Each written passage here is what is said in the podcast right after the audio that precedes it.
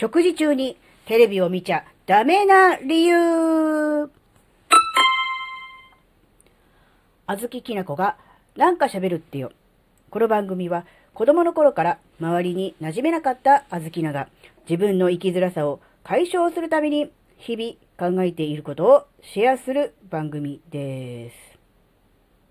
こんにちは、あずきなです。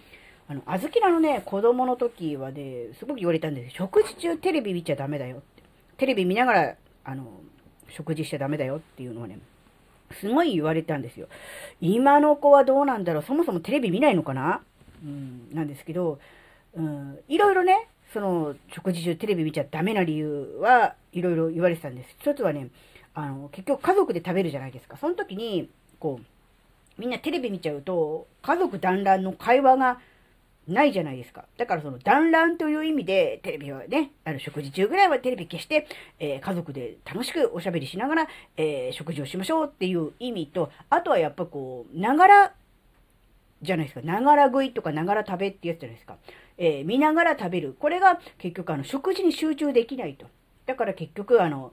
なんか知らないけども、え、気がついたら食べてる意識ないけどなんか食べ過ぎちゃったみたいなそういうことになるから、えー、食べる時ぐらい食事に集中して食べませよっていうことだと思うんですよ。まあ大体この2つかなって大きな理由。で、それに加えて、あ、こういう意味でも食事中にテレビ見るのあんま良くないなって思ったことがあったので、今回もその話をしたいと思います。えー、結論から言うとですね、あのー、なんだろう、姿勢が固定される可能性が高いからです。なんのこっちゃと思った方ね、大丈夫ですよ。あの、順を追って説明します。あの、一人暮らしでね、えー、お家でご飯食べるときはいつも一人っていう人はそんなことないと思うんですけど、まあ、特に小豆菜が育った時はね、まあ、ある程度こう家族が多いじゃないですか。まあ、各家族がね、うん、主流だったとはいえ、ね、えー、基本的にこう家族がいるって、そういう中で育ってるわけですね。ってなると、食卓、まあ、ダイニングテーブルも含めて、まあ、こたつ、ちゃぶ台かもしれませんが、あの、誰がどの位置に座るって、大抵固定してませんでしたか？お父さんはこの席、お母さんはこっち、台所に近い方とかね、子供は、えー、お兄ちゃんはお姉ちゃんは、えー、ここっていう感じで、なんとなく座席が決まってたと思うんですよね。で、それに対して、まあ、テレビがあると。ということはですね、あの、すべての人が、え、テレビに対して、真正面で一列に並んで食べるってことはしないと思うので、人によっては、えー、テレビが、えー、まるっきり自分の右側にあるとか、えー、左側にあるっていう人も当然出てくると思うんですよ。で、それを見ながら食べるとどうなるかっていうと、体をそっち側に、こう、なんていう、ねじってるとか、あるいは頭、顔だけそっちに向けている。もしくは目だけそっちを見ているっていう感じになると思うんですよ。なので、しっかり体の真正面でテレビを見ているならば、いざ知らず、何か不自然な姿勢でねじったり、体をね、ひねったり、顔だけ見てたり、あるいは目だけ、視線だけそっちに、えー、テレビに向かってるっていうことになりますよね。で、それが、ん例えばこう、赤外タイムじゃないですけど、そういうのがあればまだいいんですけど、あの、ないじゃないですか。基本的に、よっぽど家族構成が変わるとか、なんかない限りは、あるいは引っ越しして部屋そのものが変わっちゃうとかっていうことがなければ、ずっと何年もその席で固定してるじゃないですか。って思うと、ずっと何年も自分の右側にテレビがあった人はずっと右側にテレビがあって、右側を見ながらテレビを、あ見ながらご飯を食べる。とか、体をひねって、右側にひねりながら、えー、ご飯を食べるっていうことになると、一つの、う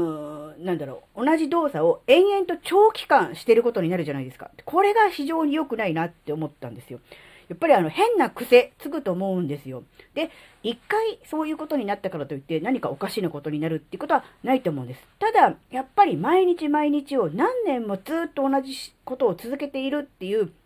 習慣ですよね。良くない習慣。これが継続することにより、えー、何かこう問題が起きてくるのかなっていうことも、えー、ちょっとはあるのかなって思ったんです。じゃあこれ真正面でね、テレビ見てればテレビ、え、つけて食べてもいいのかっていうと、またそれとはもちろん違